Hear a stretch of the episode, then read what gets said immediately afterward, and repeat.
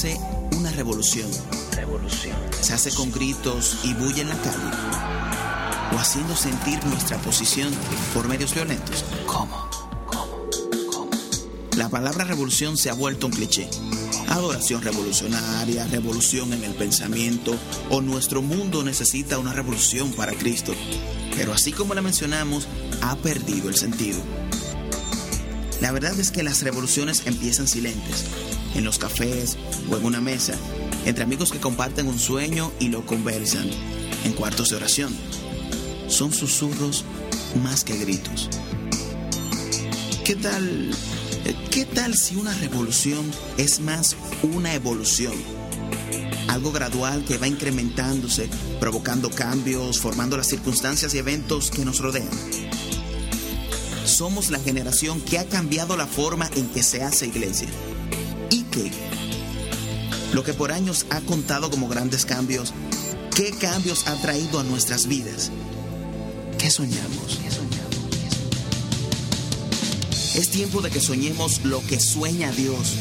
Es tiempo de que si pasa una revolución, sea dentro del Espíritu de Dios a nuestro espíritu. Es tiempo de ser luz, el reflejo de la luz, la luz de Dios. Una luz nos esconde y esa luz no hay forma de apagarla. Nos romperán, pero resurgiremos. Tratarán de escondernos, pero resurgiremos. Una revolución es como un río.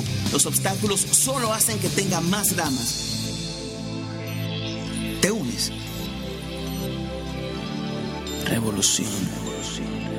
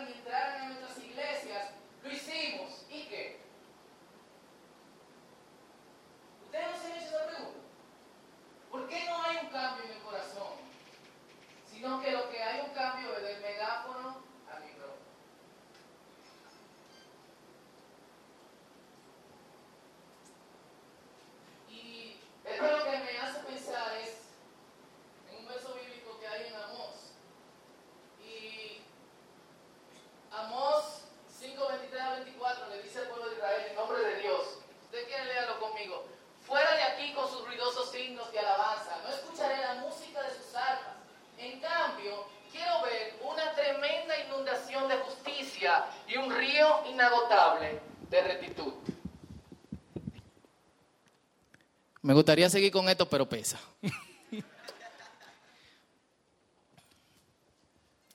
Y yo pensando en eso, o sea, miren la nueva, en la traducción en lenguaje actual dice, vayan a cantar a otra parte. ¿Quién está diciendo eso? Dios. Dios le dice a su gente, ¿qué ustedes hacen cantando ahí? Váyanse a cantar a otro sitio. No quiero oír esa música de arpa, hoy sería esa música de guitarra o de piano. Mejor traten con justicia a los demás y sean justos como yo lo soy. que abunden sus buenas acciones como abundan las aguas de un río caudaloso. Ese versículo, ¿quiénes lo habían leído antes? Levanten la mano. ¿Está en la Biblia?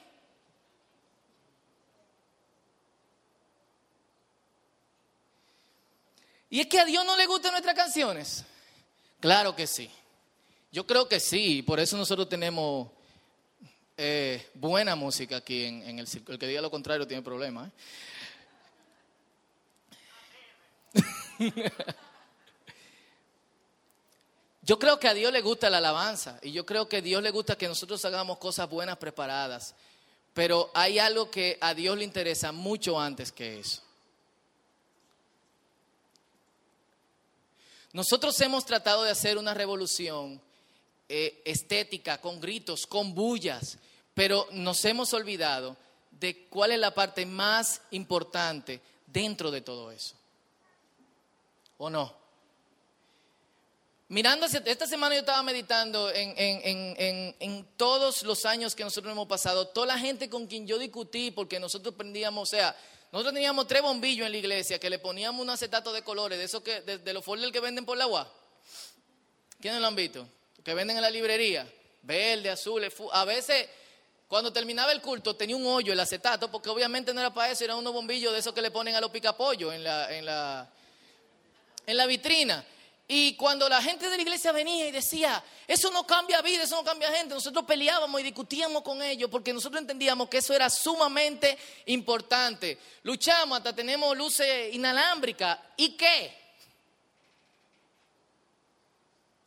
O sea, yo no estoy echando un boche, yo estoy hablando en serio, yo quiero que meditemos. Yo quiero que meditemos en todo lo que de alguna forma nosotros eh, pudimos haber logrado. ¿De qué se trata la revolución de Cristo? ¿Y cómo se hace esa revolución?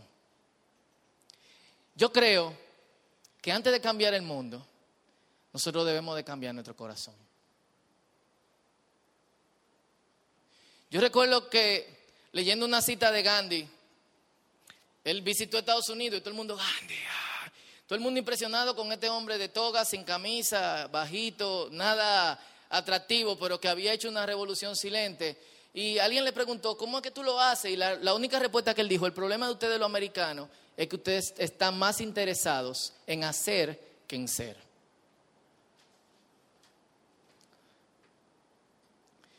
Yo creo que antes de cambiar mucha gente, nosotros debemos de mirar hacia adentro de nosotros mismos. Yo creo que antes de ir y predicar en alguna tribu lejana, deberíamos de tomarnos un tiempecito y pensar cómo podría cambiar nuestro corazón. Y esos jóvenes que nos molestan, que se han puesto tan de moda con este último suceso eh, lamentable, antes de cambiarlo a ellos, ¿Por qué no cambiamos nuestro corazón?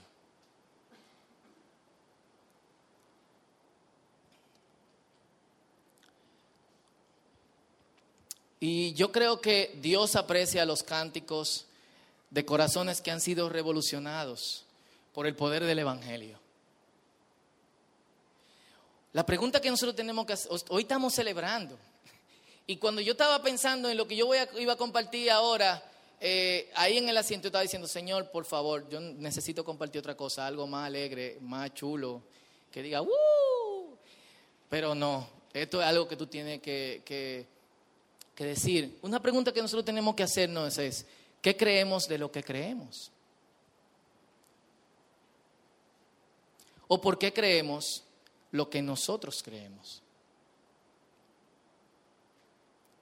Porque nosotros pudiésemos estar reflejándonos en ese verso, ese verso de Amós deberíamos de mirarlo y pensar, wow, ¿le gusta a Dios todo esto? Sí, si lo hiciésemos de corazón.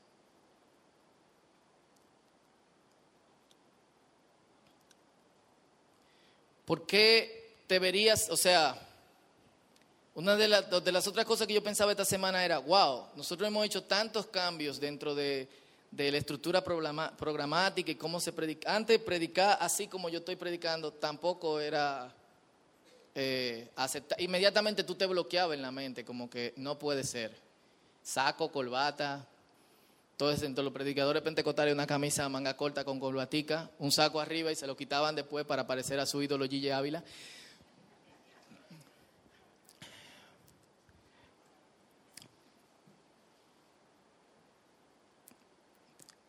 Y, y pensando en todo, todo esto, y toda la gente que me dijo, si pasa esto en la iglesia, yo voy. Si pasa esto en la iglesia, yo voy. Si pasa esto en la iglesia, yo voy. No están aquí. No están en tu iglesia tampoco. Y no van a ir. Y si van por eso, que no vayan. La revolución no se trata de esto. O sea, full. Vamos a tomarnos un cafecito. Y de alguna forma vamos a sentarnos a pensar. El, cafecito, ¿qué pasó? Bacano el tigre. Vamos a tomar un cafecito. Y de alguna forma vamos a pensar que hay una revolución que se tiene que hacer. Y si hay cosas que no están pasando, es porque nuestro enfoque revolucionario está desenfocado. Full. Eso es el humo, por si acaso. No he hecho nada. Nada ha salido de mi cuerpo.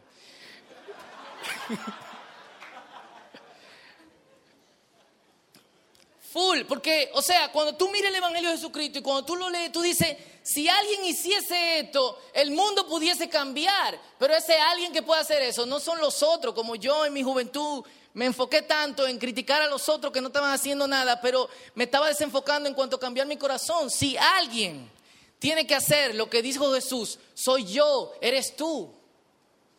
O sea, piensa en toda la noticia que tú leíste esta semana.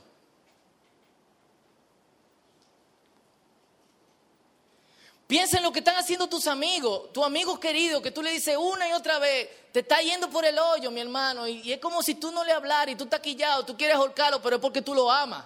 Tú quieres matarlo antes que él se mate, ¿sí o no?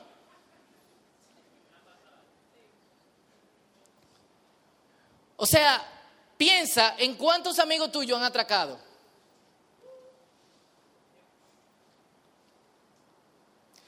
Piensen que probablemente tú entres en tu casa esta noche y cuando amanezca, probablemente haya tres o cuatro tigres ahí. No quiero, oramos que no pase, pero puede pasar.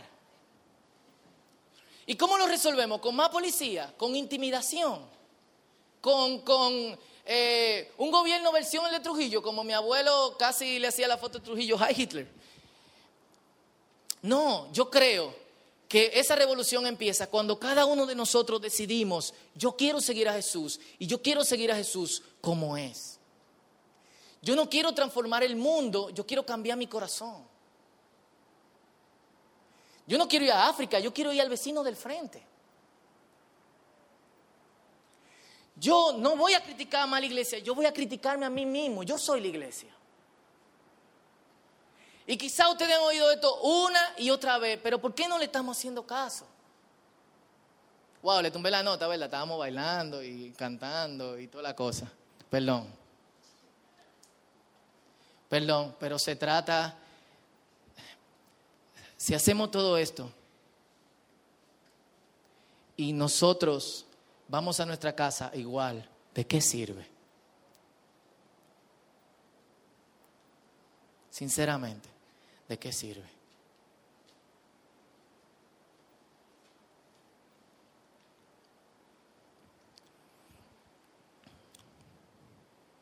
Y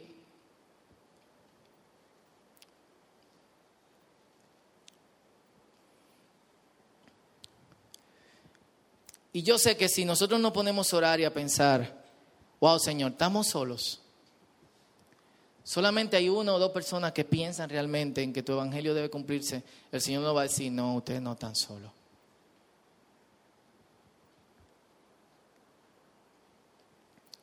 yo sé que el Señor tiene para decirnos que estamos bien acompañados. En la distancia hay, o por ahí hay un grupo de gente que está pensando,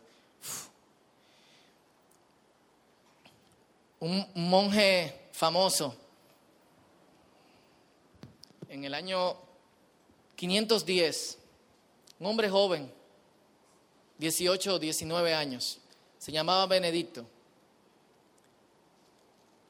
Y tenía par de años en el monasterio y irrumpe en la oficina del, del- del supervisor del monasterio.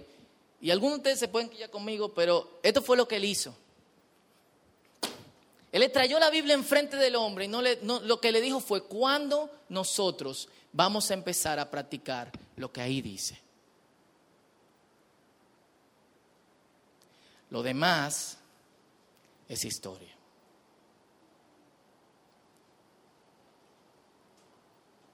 ¿Cómo se hace una revolución? ¿Cómo se hace una revolución? La revolución se hace empezando por mí. La revolución se hace cuando yo digo, wow, esto de Jesucristo es súper radical, es peligroso, es- va a ser dañino porque voy a perder amigos. Mucha gente se va aquí ya conmigo. Hay dos o tres gente que yo le puedo caer bien, pero no se trata de a quién yo le caigo bien, se trata de, de la revolución. Y poco a poco, yo no sé si ustedes oyeron bien lo del video, la revolución es como un río. Cuando un río encuentra un obstáculo, obstáculo no se para. El río necesita llegar al mar. Lo que pasa cuando el río encuentra un obstáculo es que se ramifica. Y sigue encontrando obstáculos y se ramifica. Sigue encontrando obstáculos y se ramifica. Sigue encontrando obstáculos y se ramifica hasta que llega al mar transformado en cientos de ríos.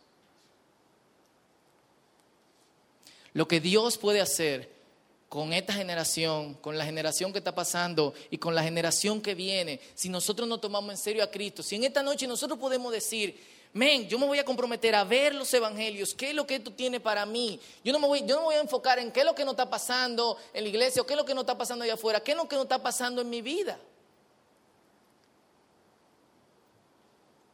Yo voy a decirle a Dios cuál es el obstáculo entre tú y yo. Porque yo no estoy imponiendo tan en práctica lo que tú me dijiste que yo tengo que hacer. Y entonces, de manera inesperada, cada uno de nosotros va a empezar a ver lo que por tanto tiempo hemos anhelado. Y es ver el poder y el Espíritu de Dios manifestándose a través de cada uno de nosotros. Una idea que algunos de ustedes han abandonado. Una idea que ustedes creen que gente común y corriente, ordinaria, que trabajan en banco, en oficina de arquitecto, oficina publicitaria, eh, en carro público, como taxista, haciendo sonido o haciendo, eh, enseñando. Ustedes creen, ¿cómo Dios puede hacer una revolución a través de mí? Yo necesitaría despegarme de todo esto. No. El asunto es que estamos haciendo la pregunta incorrecta. No es a través de mí, es en mí y de mí se va a ramificar a otros. Es tiempo de que nosotros tengamos el sueño de Dios. Y el sueño de Dios es opuesto al sueño del mundo. Y obviamente no, no va a fluir y no va a salir tan fácil, pero tú tienes una comunidad de fe que te va a apoyar en hacer eso. Y wow, qué chulo, qué lindo, estamos celebrando, pero si hay algo que me gustaría celebrar, en las próximas semanas y en los próximos días, si hay algo que a mí me gustaría celebrar, es que lo que pasó aquí en esta noche, con un tipo que vino de la 27 con Núñez aquí a predicarle con un megáfono, bueno, no, vine de atrás, que lo que pasó aquí en esta noche no solamente cambió tu vida para siempre, o te hizo pensar en cómo, en cuán, cuán honesto tú debes ser contigo mismo y cómo tú debes de cambiar tu corazón sino que también al otros ver lo que estaba pasando en tu vida, dijeron, ¿qué es lo que pasa? ¿Qué es lo que tú tienes? Porque yo me pregunto toda la noche, ¿por qué no lo estamos viendo? Y esta noche podría ser el inicio de muchas cosas. pero eso depende de nosotros. Y la revolución no es triste, o sea, lo que nosotros conocemos como revolución, la revuelta en la plaza, la gente cantando victoria, la gente levantando bandera, fue a lo que inició con dos o tres gente hablando en una esquina, en reuniones pequeñas como esta, o par de gente diciéndose por Facebook dos o tres cosas, y de repente se empiezan a reunir porque tienen el mismo sentir, porque Dios está haciendo la misma cosa en sus vidas, y lo que sucede, lo que todos vemos y lo que todos pensamos que es la revolución, que es la bulla, que es el grito, es simplemente la celebración de que cosas están empezando a cambiar, de que el reino de las tinieblas está cayendo, de que ya la luz está penetrando en la oscuridad. Y eso va a ser motivo de celebrar, ¿sí o no? ¿Cuántos dicen amén? ¿Y quiénes quieren ver eso? ¿Cuántos dicen amén? ¿Quiénes quieren formar parte de eso? ¿Cuántos dicen amén? Hay luces que no se apagan. Segunda de Corintios, capítulo 4, versículos 14 eh, al 16, dice esto. ¿Eh? Aunque por fuera parece que nosotros nos vamos consumiendo, por dentro lo que está pasando es que nuestros cuerpos de gloria están siendo renovados. Parecemos abatidos, pero no estamos destruidos. Tirados, pero no derrotados. Y lo único que se puede afirmar de nosotros es que cada día nosotros vamos siendo renovados de gloria en gloria. ¡Wow! Aplaudan bien entonces. ¡Wow! ¿Qué somos nosotros? ¿Quién eres tú? No somos gran cosa. Sin embargo, Dios sí puede hacer grandes cosas a través de nosotros. Vamos a soñar con Dios.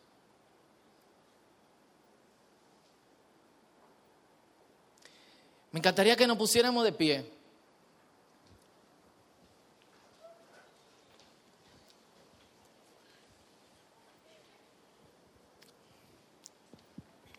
Y nos presentemos delante de Dios. No importa si tú has perdido tu conexión con Dios, no importa si ya tú no eres creyente, wow, es inimaginable lo que Dios puede hacer en nuestras vidas. En gente común y corriente. En gente que probablemente no sea famosa y que sus nombres no salgan en ningún libro. Yo sí sé, y he soñado esto por años, que pronto, en algún momento, se va a decir, y ojalá ese momento sea hoy, que en una esquina de un país desconocido, o sea, sinceramente, cuando ustedes hablan con otra gente en otro país, le dicen, ¿dónde está República Dominicana? ¿En, ¿Por Panamá o por México? No, está al lado de Haití. Ah. O sea, nosotros no creemos la gran cosa, pero la gente no sabe ni dónde está República Dominicana en el mapa. Y mucho menos que Santo Domingo es la capital. Pero tú te imaginas que el mismo Dios de que nació en, o sea, ajeno a toda la disparate del reino, entre vaca y chivo, y en una madre desesperada porque no tenía ni siquiera una manta eh, limpia, en un lugar remoto, de un país remoto, desconocido, de gente rara que guardaban costumbres extrañas. Empezó una cosa con un pequeño niño que transformó la historia, dividió la historia en antes de él y después de él. Y Dios puede dividir nuestra historia hoy en antes de que nosotros hiciéramos un gran compromiso con Él o después.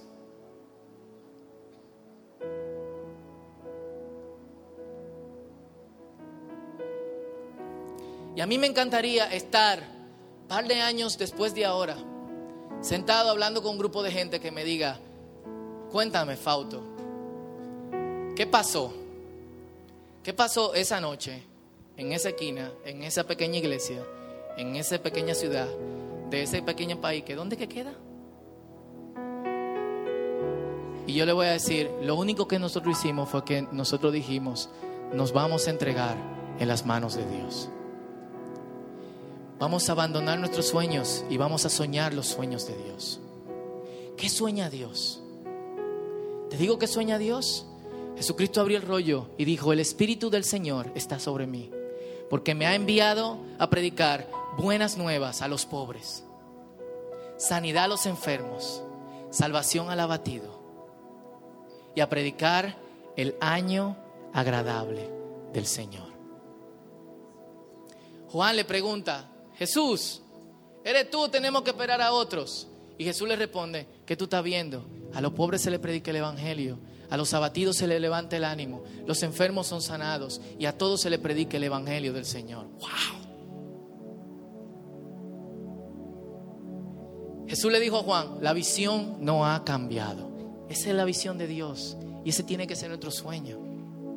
Si somos serios, esta noche decimos, Señor, danos tu sueño. Entonces, este es tu tiempo con Dios. Y hoy nosotros vamos a celebrar el poder de Dios trabajando en nuestras vidas. Quizá no pase nada, yo no tumbo a nadie, ni soplo. Tampoco hablé en lengua. Una vez hablé y no sé lo que dije. Quizá no haya efectos especiales, pero la revolución empieza silente. ¿Qué soñamos?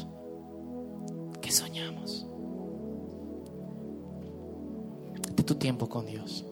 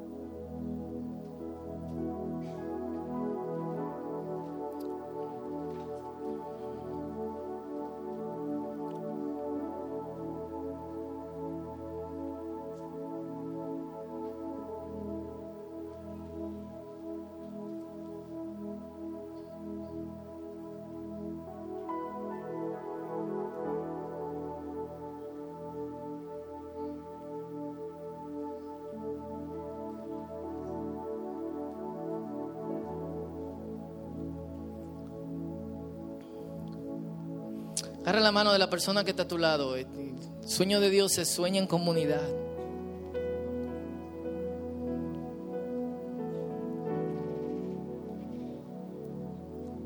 Su espíritu está aquí.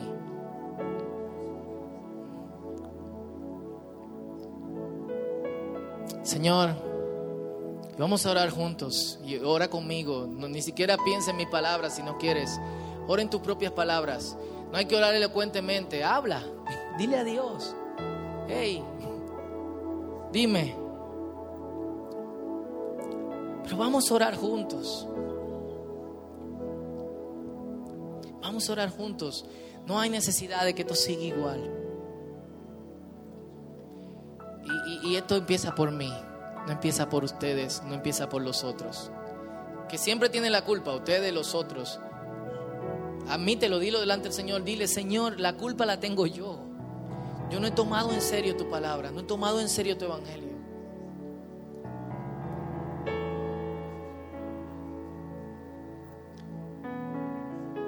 Y aquí estamos, Señor. Y nos humillamos delante de ti. Nos humillamos delante de tu presencia, Señor. Y, y te pedimos perdón por no tomar en serio tus enseñanzas, Señor. Padre, hemos hecho un cambio por aquí, por allá, estético, lo otro. Mucha gente dice, wow, qué ah, pero, Padre, pero nuestros corazones, Señor, nuestros corazones, y tú lo conoces. Tú nos has dicho, hey, vayan a otro lado a cantar esas cosas, no en mi templo, en mi casa.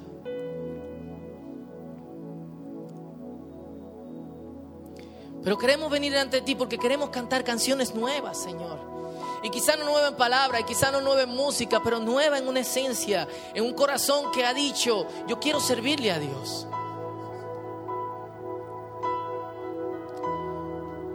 Señor, y queremos soñar tus sueños. Queremos abrir la palabra delante de la gente y decir, el Espíritu del Señor está sobre mí. Cuando la gente nos pregunte cuál es la visión, la visión es Jesús. La visión es lo que Él dice, su evangelio, que a los pobres se les predique las buenas nuevas, que los enfermos sean sanados, que la gente es abrazada, que quienes se sientan desolados y desconsolados sientan ánimo. ¿Y quiénes hacen eso? Gente como tú, como yo, ordinaria, que se entrega en la mano de Dios. Señor, y hoy nos entregamos en tus manos. Trégate en las manos de Dios. Hoy nos entregamos en tus manos.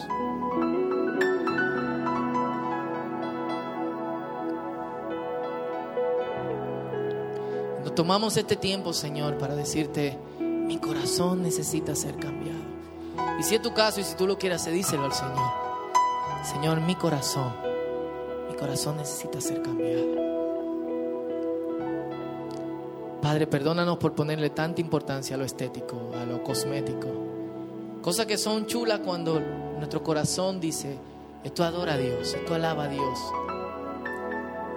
No cuando nuestro corazón dice, esto yo lo hago porque necesito sentirme bien para adorar a Dios. Y yo te pido por nosotros en esta noche, Señor, que estamos aquí con las manos agarradas, Señor, tocando nuestros hombros, Señor, agarrando manos con gente que quizás no conocemos. Y levantamos nuestro corazón y nuestra mente a ti, por tu espíritu que está en este lugar, Señor. Y te decimos, por favor, por favor, Señor, hemos oído lo que has hecho en otros tiempos. Y te pedimos que hagas las mismas cosas entre nosotros, Señor. Y por tu gran amor y tu misericordia, ten piedad de nosotros. Te queremos decir, Señor, que queremos soñar lo que tú sueñas. Te queremos decir, Señor, que queremos pensar lo que tú piensas, Señor.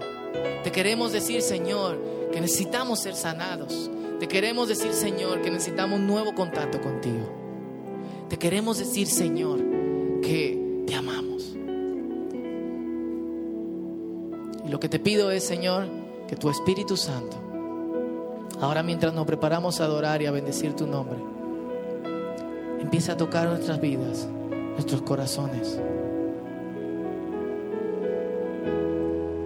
Sigamos la pisada de ese Dios que se hizo hombre, indefeso, pequeño, caminó entre nosotros. Vivió como un hombre común y corriente, haciendo el peor de los trabajos.